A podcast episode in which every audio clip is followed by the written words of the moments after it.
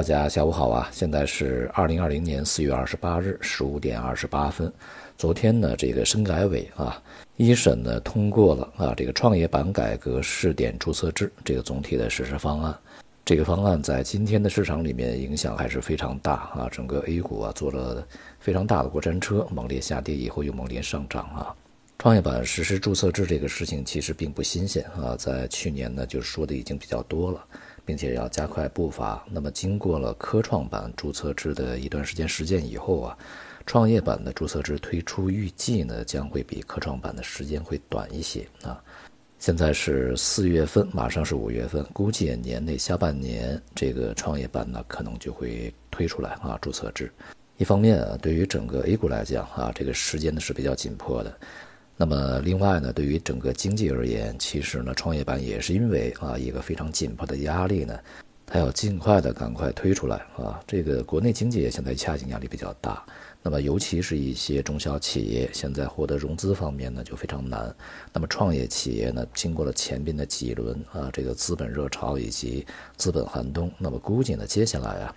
恐怕也还会进入一个低迷期。所以呢，对于一些这个初创企业以及一些中小企业，接下来的这个发展和生存呢，就面临着非常大的挑战。当然，它对于就业的影响啊，就会非常之巨大。而现在依靠银行的又不行啊，它本身呢已经过于臃肿啊，而且呢会对整个的金融体系、货币体系呢产生一些啊过度失衡所带来的这个影响。我们太过依赖这个间接融资啊，必须把直接融资啊，这个做好做大呢，才会解决根本的一个问题啊。因此呢，这个创业板的注册制以及未来的全面注册制啊，应该是要加快步伐推出的。实际上呢，像注册制啊，呃，如果再早几年推出来，可能呢，现在的一些问题也不会这么严重啊，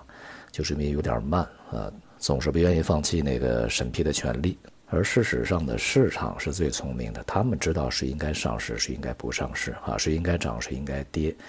几个人、几十人啊，哪怕你是成百上千人的一个机构，你来决定一个谁能谁不能，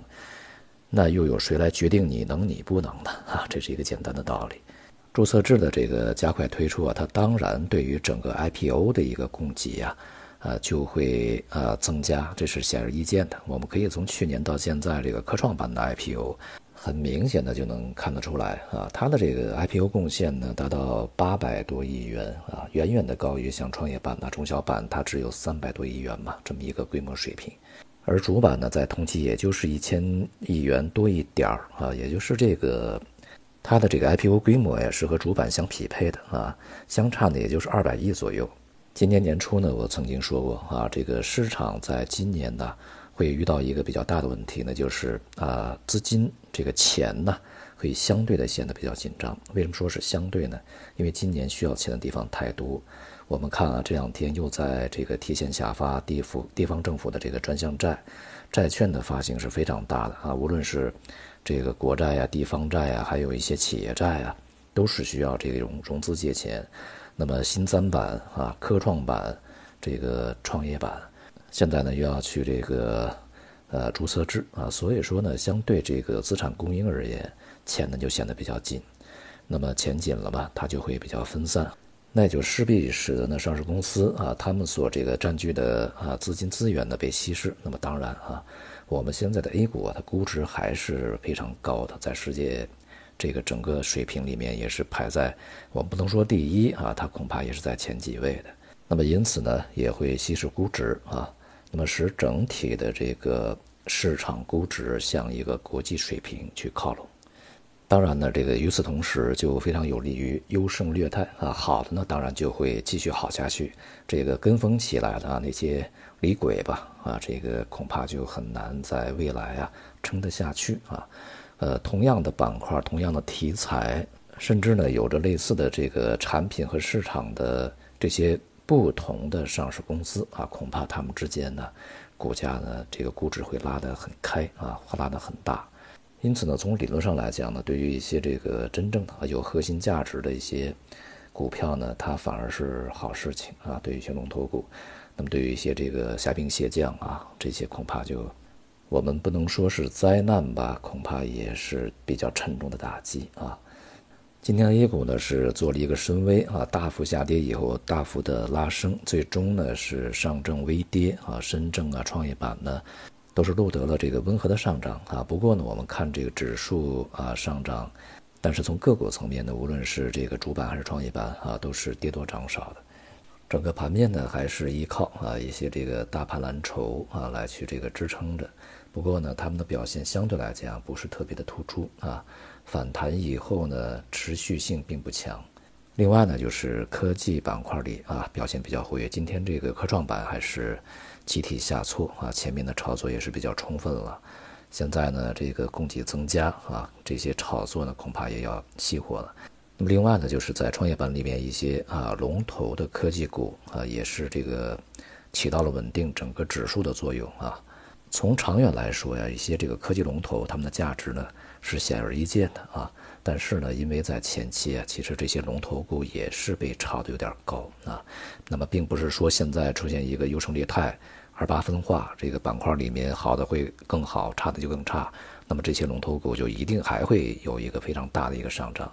这也是未必的啊。它需要先把自己的这个虚高啊消化完了以后，才能体现出它的长期的啊这个应该有的那个核心价值啊。从整体的盘面来看呢，这个 A 股目前啊还是比较弱一些，短期的剧烈波动啊也具有一些啊破位以后的再度确认这样一些这个技术特征。中期趋势啊这个震荡下行啊这种概率仍然是比较高。石油呢这两天又有一些比较新的消息出来啊，就是大家呢在这段时间呃热议的这个美国最大的那一只原油 ETF 啊。USO 啊，在这两天呢，进行了这个大规模的移仓，他把所有的六月份的美国原油合约呢，都进行了分散啊，全部把它转移到了七月份以后的这个合约里面去。今年的剩余时间啊，这个下半年以及明年的这个合约呢，都有分布啊，这就意味着呢，这个 ETF 它要对整个的短期市场啊，进行一个风险规避。因为现在的这个供应的关系以及库存的情况啊，确实也还不能够排除整个近月合约啊，像六月份合约呢，再去有一些非常低的位置啊，甚至再度出现复制的这种可能性啊。那么因此呢，这样的一个基金呢，呃，它可能会在最近一段时间不再去跟踪整个石油啊，它的这个表现呢，会和油价进行脱离一段时间。我想他的这个做法呀，境内的一些呃原油挂钩产品呀，可以去借鉴。油市的低迷呢，当然它具有非常强大的传染作用啊。当前整个这个商品市场呢，都是比较弱的。在今天呢，无论是工业品呢，还是农产品，都是全面走低。尤其呢，像一些这个品种啊，前一段时间还在挺价，在不停的这个要求涨价啊。那么在今天呢，也是跌幅比较大一些。这就是一个需求不行啊！你这个人为的怎么去让自己的价格往上涨，这个都是很难保得住的啊。对于这个商品而言，一方面呢，原油在近一段时间它的波动仍然会非常之剧烈啊，所以呢，对于这个投资者而言呢，呃，最近一段时间呢，我觉得啊，还是多看少动，观察一段时间比较好一点啊。那么另外一方面呢，其他的一些大宗商品仍然是具有呃进一步的下行空间啊，可以继续的关注。今天的这个债券市场表现仍然是非常不错啊，这个国债呢继续上涨，它的这个小幅上涨保持的时间越长啊，它的尾端呢就会拉伸的比较长一点啊。中国的这个债券市场，尤其是啊国债，它的现在吸引力啊应该是越来越强的，外部资金的预计啊会这个从长期角度呢是源源不断的来流入。一方面呢，对于我们整个的金融体系啊，压低整个社会的融资成本是有非常大的好处。另外一方面，对于这个人民币汇率啊，它的这个支撑作用也是相当明显的。这段时间呢，大家可以关注一下非美元货币啊，它转强的一些这个机会啊。美元呢，还是处于一个震荡下行的过程中。总的来说呢，从这个股市上而言，即便没有什么注册制的推出啊。它本身的这个估值修正的需求也是非常大的啊，加上这些注册制推出的一些冲击，那么未来的基调仍然是比较软，而且呢，像一些科技股啊，哪怕是龙头，恐怕在未来这个调整空间是比较巨大啊，这点仍然是需要注意的。好，今天就到这里，谢谢大家。